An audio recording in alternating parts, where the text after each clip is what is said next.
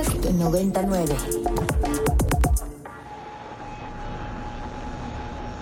Las palabras pertenecen al aire. Y el viento no tiene por qué llevárselas. Con la llegada de los podcasts, la radio vive otra oportunidad. Esto es Segundo Aire. Conversaciones que el aire nos trajo, pero el viento no se pudo llevar. Todos los jueves encuentra un nuevo episodio con lo mejor de la propuesta cultural y musical de Ibero 90.9. Este es el segundo aire de Ibero 90.9. Yo soy Daniel Maldonado, menormente conocido como Elvis no Elvis, y este episodio corresponde al de la semana que inició el lunes 2 de octubre, fecha que siempre nos dolerá recordar. En este 2023 se cumplieron 55 años de la matanza estudiantil de Tlatelolco. Voy a contar hasta tres, y en menos de un mes usted estará inmerso en el mejor festival de rock y psicodelia de la Ciudad de México. El Hipnosis ha cerrado ahora sí su cartel completo. A los Flaming Lips, Melody Seco Chamber y Brian Johnston Massacre se han sumado Toro y Moi, Dumbo Gets Mad y All Thames Witches. Próximo 4 de noviembre, Parque Cuitláhuac, en Iztapalapa, Ciudad de México. Contaré hasta 3. 1, 2, 3 y usted seguirá en el segundo aire, el podcast donde retomamos las mejores entrevistas que hayan ocurrido durante la semana en el 90.9 del FM. En el Inspiria, Lalo Limón y Paola Tinoco platicaron con el autor Jorge Flores Silva, escritor de Malicia, una novela autobiográfica que denuncia casos de abuso sexual infantil durante sus años de formación en el seminario.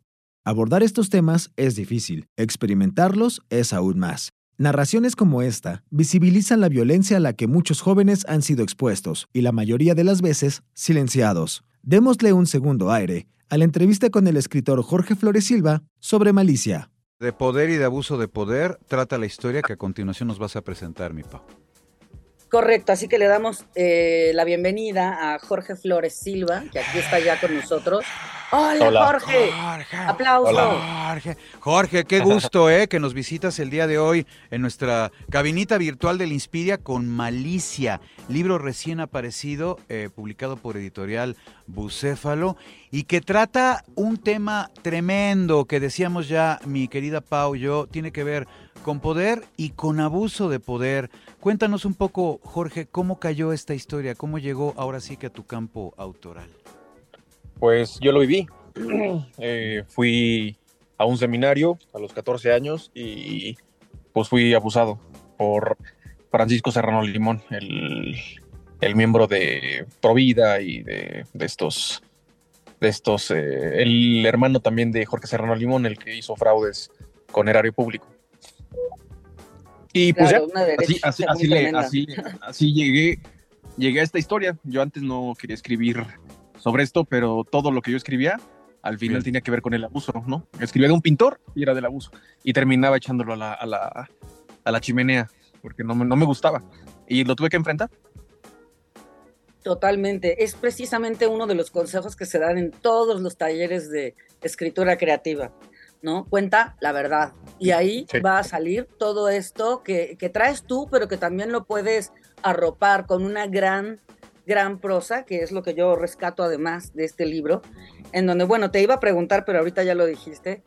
En parte es un libro de catarsis, también es de denuncia, pero al mismo tiempo tú te tomaste muchísimo tiempo para pues para redactar y para ofrecernos este libro que tiene un compromiso con el lenguaje y que lo hace de manera seria, pero también lo hace de manera que entendamos el universo de los personajes principales, desde luego eh, los hermanos que fueron mandados de un internado a otro, eh, tratando de hacerlos gente de bien, estoy entrecomillando, Sí. y que al final acaban, creo yo, a ver, ahora tú me dirás, decepcionados incluso de lo que eligieron, porque tú, de acuerdo a esta historia, querías ser sacerdote, Sí, así pero es. en el camino pasaron muchas cosas y esto te decepcionó de la religión, te, re- te decepcionó de las personas y decidiste plasmarlo en este libro o qué es lo que pretendías al margen de, obviamente, tener tu,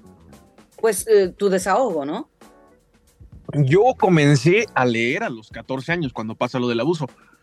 ya desde antes leía, pero ya con una profundidad tremenda de estar leyendo, no sé, siete libros a la semana. Se nota. Eh, Lo, comencé a hacer, lo comencé a hacer desde los 14 años. Y muchos libros me los quitaban ahí en el seminario porque decían que esos no se tenían que leer. Y mm, pues yo quería ser como Kafka, como Joyce, como Proust, como, como, como, como ellos. Yo quería escribir de ese nivel como Flaubert y traté de hacerlo. Obvio, no me comparo, ¿no? Pero, pero ahí estaban como de referente ellos, Celine, todos ellos. Y traté de hacer una gran novela sobre México. Quise hacer la mejor novela sobre el abuso sexual clerical. Y pues traté de, de- ¿no? Como, como dice este mm, Gombrowicz, dice, apunta el cañón eh, a 45 grados para que la bala llegue más lejos. Traté de apuntarlo, ojalá que haya llegado lejos. Yo creo que llegó bastante lejos.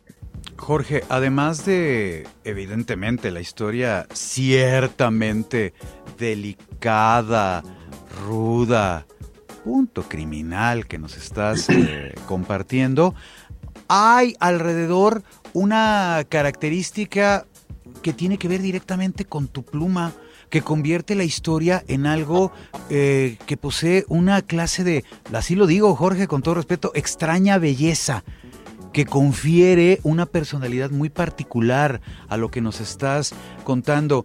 Este, eh, no sé cómo decirlo, esta forma en que se ha refinado tu pluma, este refinamiento de tu pluma, también tuvo que ver con la importancia que estabas imprimiendo a lo que querías expresar. Sí, claro, sí, es un tema muy serio, o sea, sí me lo tomé. Me lo tomé como el mayor intento de mi vida para denunciar, ¿no? Así como, como otras personas denuncian de alguna forma, yo traté de hacer una obra que trascendiera y que de verdad marcara a la historia de la iglesia. O sea, es, es una mordida porque, pues sí, sufre- sufren demasiados, de- demasiadas personas esto y, y la iglesia lo esconde. Entonces yo quise como que... Y, y también se dan cuenta, ahí está la polilla, es una polilla la... la La portada. la portada Sí. y también, y también la, la- la- la personificación de, digamos, del dolor también es una polilla adentro, porque Alex, el personaje, el hermano de él, dice que pues somos desde niños, como las personas abusadas somos como gusanos, a pesar de que ya haya metamorfosis y se convierte en una mariposa o en una polilla, sigue en el centro eso de ser gusanos. Jorge Flores Silva intentó denunciar en 2019 el abuso sexual que sufrió cuando tenía 14 años. Sin embargo, al hacerlo, se encontró con que el delito ya había prescrito. El delito quedó impune, y para no dejar que la historia se enterrara en el olvido, decidió escribir la novela. El caso de Flores Silva fue el primero por el que la orden religiosa ofreció disculpas públicas. Sin embargo, en 2022, el escritor declaró que las disculpas no son suficientes. El agresor logró evadir la ley y los lasallistas no cumplieron con una serie de compromisos como abrir expedientes y aplicar protocolos para evitar nuevos abusos. yo quise hacer como una mordida de víbora para, para la historia, no, no para la iglesia, pero sí para los abusadores y los encubridores. y sobre todo también quise, y también sobre todo quise retratar a México, porque es, es, es- si se dan cuenta no aparece la palabra México, pero hay muchísima palabra con M, de malicia, de música, de madre. Y, Claro. y no hay ningún solo número, todos son letras, eh, solamente hay una letra que se lee al revés, ahí está un secreto. O sea, hay muchísimas referencias. eh, aprendí a, a escribir con Nabokov, aprendí a escribir con Flaubert, leí muchísimo sus cartas, sus diarios, aprendí a escribir con Gabriel, García Márquez y me ayudó. O sea, realmente yo no me suicidé por eso. Yo no me suicidé porque me aferré a la, a la literatura. Yo creo que eso es, es, es mi salvación y por eso también fue un homenaje, ¿no? Fue una- un, un homenaje a los escritores que me, pues sí, que me salvaron. y que influyeron en lo que escribes y en lo que seguirás escribiendo, porque por lo que puedo ver, te tomaste el tiempo de, de eso, de, de ofrecerle al lector un, un lenguaje que le llega por un lado, pero por el otro también lo hace voltear y buscar en el diccionario varias palabras. Es muy padre eso. A mí me encanta cuando encuentro palabras que no conozco y córrele al diccionario. De alguna manera, esta narrativa tuya hace parecer que es algo muy antiguo. Y sí, ciertamente, fue cuando tenías 14 años, pero a lo que me refiero es a la ambientación que tú escribes, Sí, que porque de verdad te la celebro muchísimo. Recuerden que también la iglesia pues es secular, ¿no? Perdón, eh, hay secular y regular. Eh, eh, y, al final, yo estaba en el año 2000, pero muchas cosas parecían del siglo XIX, por eso traté de hacer una novela decimonónica. Es, es, como ese, ese guiño que hacen, ¿no? Eh, algunos escritores, yo traté de hacer una novela decimonónica, pero al final ambientada en el siglo XX, XXI, ¿no? Ese traspaso, esa parte también de la nostalgia de, de, de, de México, de, los Walkman, de los Dixman, de, del, del, rock, ¿no? Porque también el rock, bueno, la música en general me salvó la vida. Sobre todo la música clásica. Esa, ambientación, justamente. Cuando el rock existía, salvaba vidas. Es cierto que cuando el rock existía, salvaba vidas. ¿Se acuerdan de ese género tan lindo que fue el rock? sí, y también, si se dan cuenta, o sea, está muy bien documentada, porque al final, igual el proceso de la historia de la música comienza hablando de, la, de la música clásica, después ya se pasa al rock, y después se pasa a la música disco, porque es la sucesión de eso, y al final ya Benji comienza a tararear a, Benji es el músico, y comienza ya a tararear a Page Mode, y comienza ya a, trabajar ya música electrónica, y ya le vale madre todo, ¿no? Pero él llegó haciendo rock. Eso, justamente. Sí, hay muchísimas referencias. Todas, las canciones es una investigación tremenda de, de la Guerra Fría, de todo. O sea, realmente sí. Pues yo, cuando escribí esa novela, yo creo que ya he leído 10.000 libros. Si quieres conocer más sobre la fundación de Jorge Flores Silva, puedes entrar a www.coahuitl.org. Coahuitl se escribe C-U-A-H-U-I-T-L.org. Escucha el Inspiria. Los miércoles es conducido por Lalo Limón y suele tener entrevistas así de profundas y complejas con escritoras y escritores, en punto de las 12 horas a través del 90.9 del FM. Ahora hablemos de transformaciones. En 2006, Zach Condon creó Beirut y a casi 20 años, el cantante y compositor ha atravesado el proceso de crear el sexto trabajo de estudio de la banda, Hansel, que será editado en 2023. Ana Cristina Castellanos habló con él sobre cuántas personas habitan en nuestro interior cuando creamos y también sobre lo que se espera de su propia música. Reflexiones de la vida y sus cambios a través del tiempo. Eso fue nuestra entrevista con Zach Condon y ahora le damos un segundo aire. Porque les contaba que les íbamos a pasar una entrevista que pasó eh, la semana pasada con Zach Condon, quien es el nombre detrás del proyecto Beirut. Eh, tuve la entrevista con él porque eh, anunció que el 10 de noviembre de este año, o sea, ya falta nada, va a sacar su nuevo álbum que se llama Hatzel. Es un álbum que produjo, creó, se imaginó él solito, solito. Em, y además, como que hizo un viaje para crearlo, en donde se aisló del mundo eh, literalmente. Se fue a Noruega, a un pueblito que se llama Hatzel, y se puso a producir todo en la, en la capilla del pueblito. Entonces, pues fue una plática como muy, muy, muy interesante y hoy se las voy a compartir. Entonces, pues la dinámica va a estar así. Les voy a contar un poquito eh, primero de la primera respuesta para que tengan un poquito de contexto. Y en las demás, pues les voy a traducir también lo que dijo, las partes importantes. Y pues así, así la vamos a llevar. Eh, vamos a empezar con la primera pregunta que le hice y fue eh, sobre su canción So Many Plans, que fue la primera que lanzó. es como el primer hint de su álbum completo. Y es una canción que habla sobre soltar el control, sobre dejar ir y aceptar que la vida a veces no va a ser como nosotros queremos.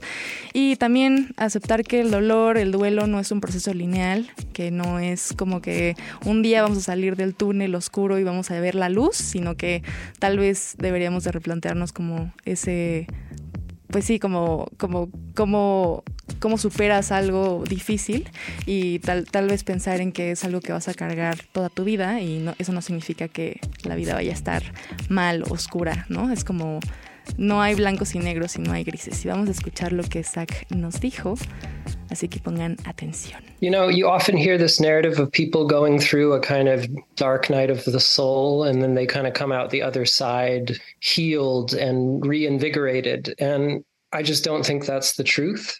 I think that we kind of carry the scars with us through life and you try to grow around them, but they never go away entirely and that there is a certain amount of beauty to kind of giving in to the pressure and giving in to the darkness at times. And I, that's what I was trying to kind of explain because I think that that song kind of captured that mood in a way where it's resigned, it's kind of given up, but in a mature way, not in a way that's hopeless. So that's what I was hoping anyway.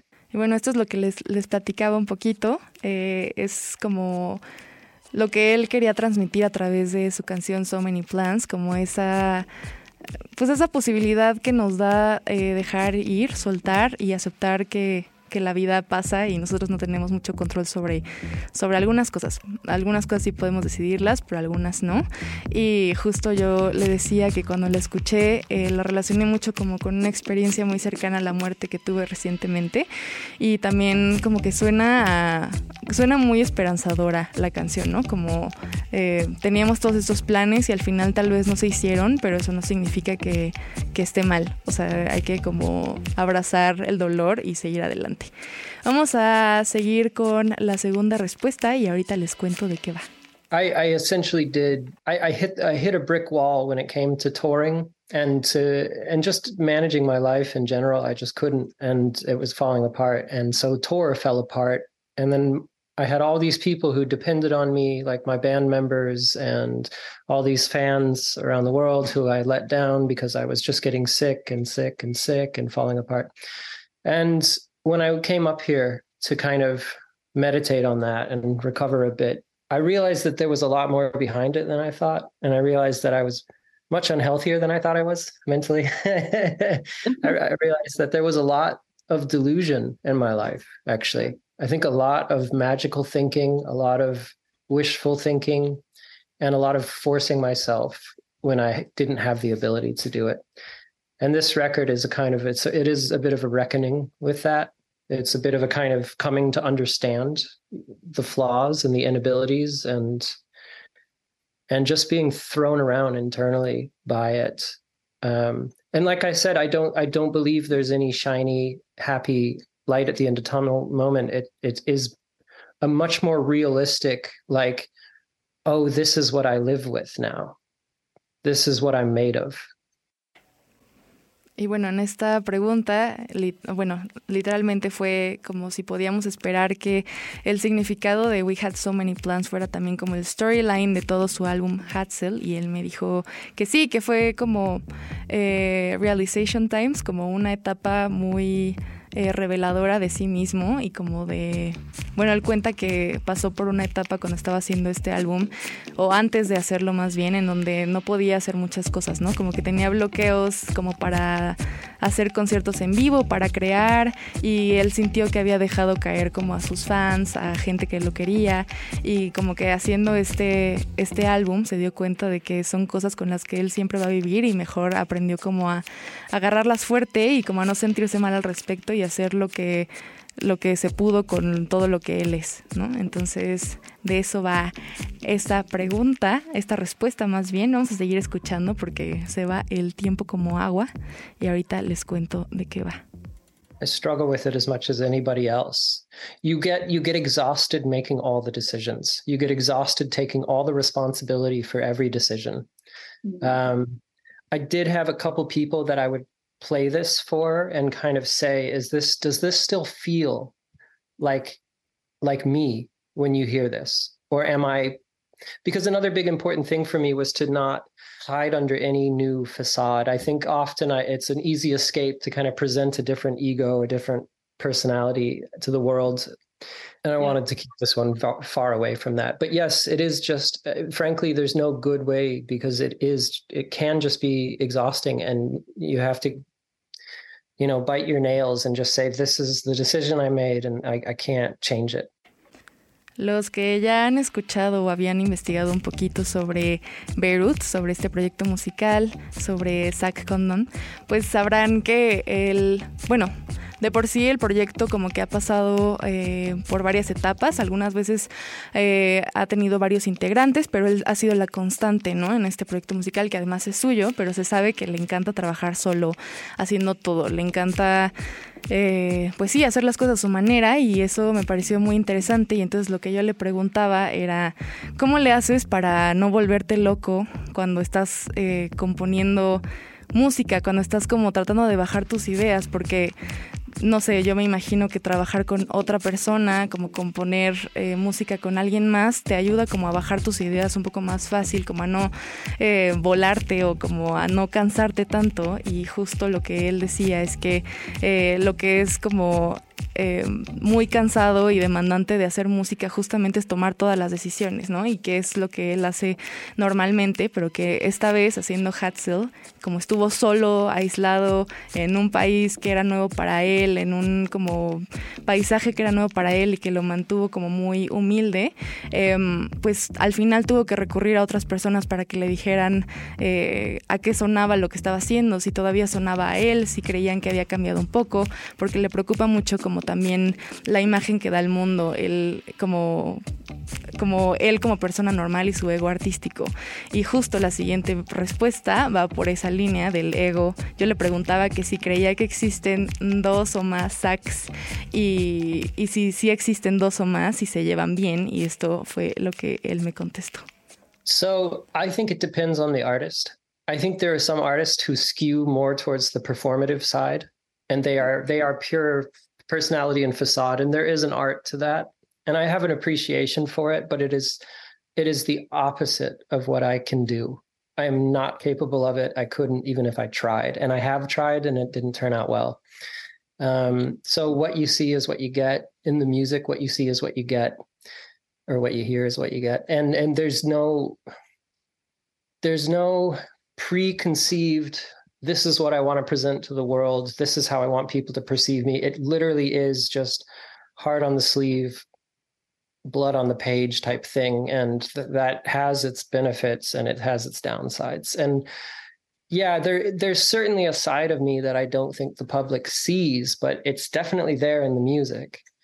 Um, but if you see me on stage and stuff like that, you know, you're not seeing my spectacular breakdowns. You're not seeing my uh, inability to function like an adult most of the time. I'm very like head in the clouds, lost, can't remember anything most of the day, walk out of the door missing half of what I need for the day most days. So, yeah, there's all that stuff. But as far as the music, I do nothing. I do nothing to separate the two selves. Okay. And uh, they do I think they are aware of each other and it's so weird because it's like if you put me in the studio, I seem like a fairly capable, competent guy. Put me in front of anything else in the world, and I kind of just melt into a puddle, hopeless. And I think those two parts of me are often staring at each other like, who the fuck are you, and how do you do that? En esta respuesta de Zach Condon, literalmente nos dice que él cree que sí existen. Eh, Bueno, no dijo si más de dos, pero yo quería que me contestara si creía que existía como un sac de, pues sí, como un mortal, un ser humano que no hace música, que no tiene este ego artístico, y justo el otro sac como ego artístico, como una suerte de Hannah Montana y Miley Cyrus. Eso quería que me contestara y me contestó que es impresionante cómo eh, cree que está dividido en dos partes, en cómo funciona como arriba de los escenarios, que, que él dice que, que, o sea, como él piensa que no lo hace bien, pero que pues evidentemente lo ha hecho bien, ¿no? Pero él, él dice que es es como una persona totalmente diferente haciendo los tasks de la vida normal, la vida cotidiana, como hablar con gente, salir a comprar cosas, que ahí es como cuando se siente lo más inútil y cuando, cuando está solo en un cuarto componiendo música, se siente como la persona más lista del planeta, ¿no? Entonces dice que siempre está como eh, conviviendo con esa idea de que tiene dos sax viviendo adentro de, de él, como su ego artístico y como él como persona normal, y que él cree que la mayoría del tiempo están viéndose a los ojos y como bastante confundidos de que no saben cómo uno hace las cosas que el otro no sabe hacer. Vamos a seguir con esta entrevista, que ya nos quedan, nos quedan pocos minutos, pero escuchen, escuchen lo que tiene Zach para decir. Well, that is really difficult because the feeling that it does send out is not one I've ever been able to describe. and I've heard people explain it back to me, and I've thought, yeah, that makes sense, but I've never been able to do a very good job myself. And um, it is a kind of a very deep melancholy, but not the type, like I said, that is hopeless. And and um, I struggle so much to explain it because the funny thing is, I think one of the reasons I hated writing lyrics is because they felt this big compared to the feeling of the music, which was that big. Hmm. Yeah. And it, it, it was like they were so inconsequential compared to what the music told. And and somehow, I don't know how, my brain was able to communicate that through music. But then when I came to write it down or explain it, I felt so incapable of doing so. Eh, esta respuesta tiene que ver con la pregunta que le hice a Zach de qué esperas que el mundo sienta o piense cuando escuche tu nuevo disco Hatzel. Y lo que él dice es que es una pregunta muy difícil de responder porque ni siquiera él sabe a qué suena. Y tocó un poco el tema que bueno, un tema que me llamó también muchísimo la atención, que es cómo odia escribir letras para las canciones, porque cree que las palabras nunca son suficientes para describir lo que te hace sentir la música. Y entonces cree que eh, va a ser muy difícil como describir... Eh, pues sí, como que a qué quiere que suene para todos, para todos nosotros que tenemos como diferentes interpretaciones de la vida y de la música. Entonces que justo lo deja abierto a nuestra interpretación y además que nos invita como a concentrarnos más en la música, en lo instrumental, que en las letras. Que además creo que es muy fácil eh, escuchando este proyecto eh, musical Beirut porque la mayoría de bueno, en las rolas eh, que ha sacado desde el principio, desde su primer álbum, pues todo es como bastante instrumental y entonces da mucho espacio a la apreciación musical. Vamos a seguir con otra respuesta y volvemos a la explicación. Well, you know, there's two that it, what I like about this album is that it's changed over time. I was super excited about the opening track Hadsel for a long time, and then so many plans became my favorite, and then all these things. But um, I think right now the most important track to me is the last one. It's very short and it's very minimal. There's only trumpet, pump organ, and a drum machine, and me singing, and and it's it's to me I'm the most happy with it because it's my sense of melody. Like in all my music, my sense of melody kind of distilled into its purest form, in my opinion. And so there's something very, when I listen to that one, I'm like, wow, I did it. I finally, I wrote a short story or whatever that fits all my characters and everything into one piece. So I was really, I'm really into that one recently. Yeah.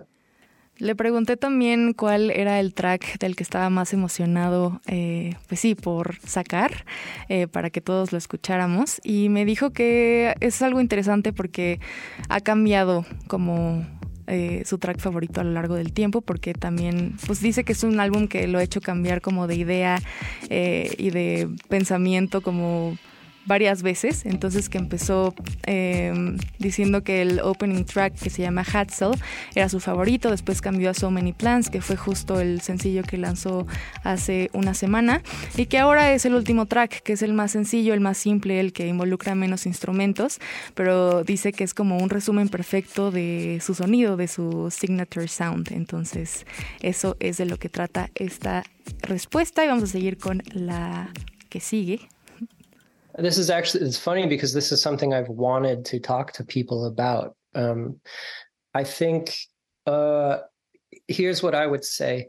What's interesting to me is when I listen to all my favorite records, I'd always be like, I want something that's a little to the left of this band, but a little to the right of that band, and there's nobody here.